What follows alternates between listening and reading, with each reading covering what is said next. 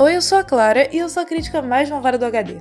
Hoje a gente tá aqui para falar sobre Destacamento Blood, que recebeu 7 de 10 na minha crítica. Ainda não é uma nota excelente, mas é a melhor dos últimos meses, nos quais só tivemos notas muito baixas. Então, vamos lá. Esse filme foi dirigido pelo Spike Lee e roteirizado por ele, em conjunto com Danny Bison, o Paul DeMille e o Kevin Wilmot, e acompanha um grupo de quatro estadunidenses que são veteranos da Guerra do Vietnã e décadas depois do fim da mesma decidem voltar ao país asiático para buscar os restos mortais de um amigo deles e também um tesouro escondido.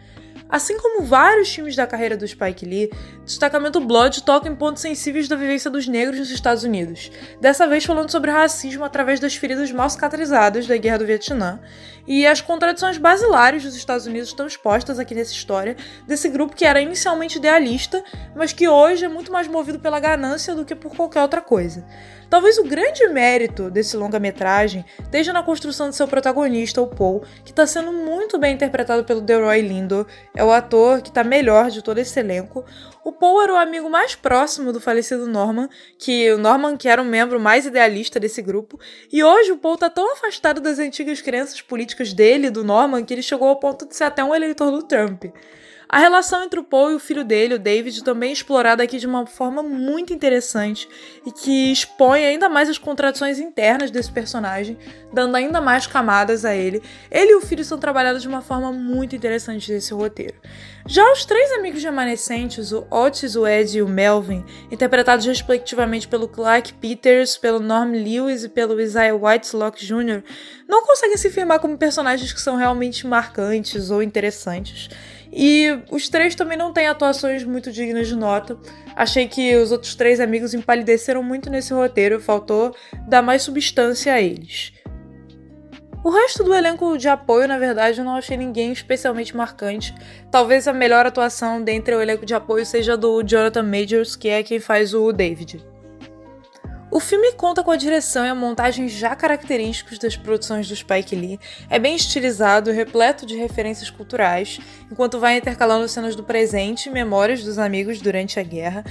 A primeira sequência que a gente vê é do Muhammad Ali discursando sobre por que ele não iria servir na Guerra do Vietnã, e já serviu muito para dar o tom do filme, fora que esse discurso mesmo é sensacional.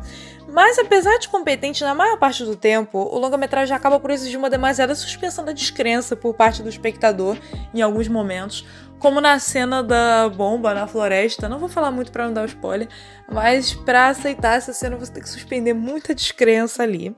E além disso, eu também achei a trilha sonora pesada demais em certos trechos, isso chega a incomodar um pouco. Podia ter sido um pouquinho mais suave. E também chama a atenção que os poucos personagens vietnamitas que aparecem são unidimensionais ou então bastante estereotipados. Isso chega a causar um certo incômodo em algumas cenas, como na que uma criança com deficiência usa fogos de artifício para assustar os turistas. Chega a incomodar um pouco. E, então, assim, portanto, o destacamento Blood até tem seus acertos e pontos altos, principalmente na relação entre o protagonista Paul e seu filho David. Todo o desenvolvimento do Paul foi um grande acerto, mas ainda assim não chega a ser uma das produções mais marcantes da carreira do Spike Lee. Ainda falta muito para isso. E Falo isso até com certa tristeza, porque eu gosto muito do trabalho do diretor e porque eu tava querendo muito dar uma nota alta depois de tanto tempo, né?